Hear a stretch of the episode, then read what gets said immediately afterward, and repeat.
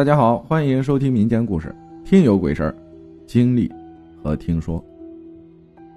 大概在九八年那时候，十岁左右，下午跟发小玩的比较晚，晚上就让他留在我家吃饭。吃完饭就出去玩，晚上玩的比较晚，我家人啊就没让他回家，在我家住。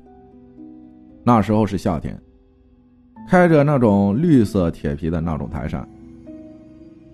因为夏天我们都没有盖东西，铺的是凉席。大概半夜一两点左右，我隐约听到一个女人的声音在窗户外面，一会儿哭，一会儿笑，一会儿叫妈妈，还能听到采树叶的声音。我就好奇，大半夜哪个小孩还没有睡觉，就躺在床上听。大概几分钟吧，他声音由远到近。清晰的听到他踩树叶的声音，哭几声，再笑笑，叫着妈妈，敲着窗户玻璃，一件一件的敲，听得很真切。过了有一两分钟，他在敲我家的窗户，伴随着哭哭笑笑叫着妈妈。我头看向窗户，我发小在另一头。由于好奇，我就掀开窗帘一个角，看看是谁。这才是我一生难忘的情景：一个女的，披头散发，一双通红通红的眼睛，边笑着，边敲打着玻璃。我顿时啊的一声大叫，就把发小踢醒了。他说：“怎么了？”我说：“你看，你看。”他也趴到我这边，拉开窗帘一角，顿时啊的大叫起来。我们俩吓得往凉席底下钻。我父母听到了，赶紧过来问怎么了。我们说有鬼有鬼，红色眼睛在敲玻璃。爸爸说不可能，妈妈让他出去看看。爸爸拿着手电筒出去，过了一会儿回来后说啥也没有啊。我们俩吓得浑身都是冷汗。我发小说他要回家，爸爸说大半夜的。睡觉吧，明天再走。我们俩瑟瑟发抖，也不敢睡觉，就叫家人陪着我俩看电视。那时候半夜没有电视，就看着雪花，听着呲啦的声音，挺到了早晨。从那以后，我发小再也不敢来我家睡觉了。有时候来我家玩，天不黑就走了。同学聚会的时候。我们还会说起这个事儿。还有一件事儿，就是高三那年，家人回老家给爷爷上坟，就我自己在家。那天闲着无聊，在看电视，看到大概晚上六点多，电视就不能转播了，什么台都搜不到。我就去邻居家问他家电视能不能看，他们说可以看啊。我让邻居来我家看看电视怎么回事他鼓捣半天也没反应。晚饭就吃的中午的剩饭，因为太无聊，就打电话给我同学，让他来我家睡觉。谁知打出去的电话全都是忙音。我想，是不是电话坏了？打幺幺零，也是忙音。就很纳闷由于实在无聊，我就出去玩。到家大概十一点左右，打开电视还是不能看，就洗洗睡觉了。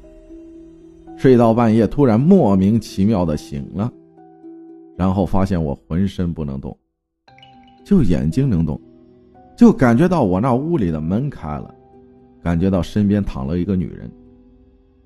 我顿时一身冷汗，浑身一点劲儿都没有，但是身体就是不能动弹，我怎么用力，就是不能动，就感觉躺下的女的侧躺着对着我。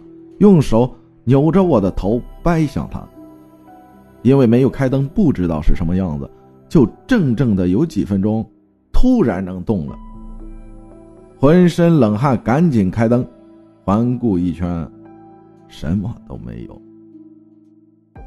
还有一件事儿，是我父亲在吃饭的时候说的，他同事家小孩莫名其妙的死了，爸爸说。学校会计在办公室坐着，窗台上飞来了一只猫头鹰，站在窗台上叫。猫头鹰的叫声就像笑，我们那里很忌讳猫头鹰的，视它为不祥之物。会计就起来挥手撵他走，撵了几次，他又飞回来笑。会计没办法就出去了，在小卖部门口聊天。过了几天，会计女儿来学校玩，那时候有三四个小朋友在一起玩，会计就在小卖部门口聊着天。大概有一个多小时吧，其他小朋友哭着跑回来，说会计女儿掉进大渠里面了。学校后面有一条河，宽约六七米，长度横穿整个县城。大人们听到就赶紧跑过去，会计组织了十几个人，从掉下去的地方到下游一直寻找，都没有找到。后来找了几个游泳圈，人们就顺着水流去找。找了一天一夜，还是没有找到。有的人说是不是被别人救走了？会计就报了警。很多人又去找，又找了两天，还是没有找到。有人就说：“去找找某某村的神婆吧。”会计就慌张的去找神婆。神婆看他一眼，说：“是不是之前碰到什么东西了？”会计把之前遇到猫头鹰的事说了。神婆说：“这个猫头鹰你不该撵它，它是在提醒你，近期有事情发生。你驱赶之后，它还会回来，说明事情绝对发生在你身上。然而，你却置之不理，离开了。你回去看看窗台附近有什么异样。你女儿已经不在了，就在她。”掉下去的地方，去找吧。会计就赶紧带着人去找。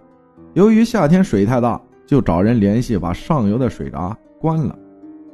水小了就跳下去找，在淤泥里很深的位置发现了他的女儿。派出所都过来了，一检查尸体，发现口鼻里面一丁点淤泥或者脏水都没有，气管肺里都没有一点脏东西。就是说，突然掉下去，根本就没有挣扎。大人们就说水鬼抓人投胎了。回去之后，会计去窗台看了看。过了几个月后，会计辞职，搬回老家了，再也没有见过。只是听到那天陪会计去的人说，在窗台看到了三个笔画重影的字：水、湿。女，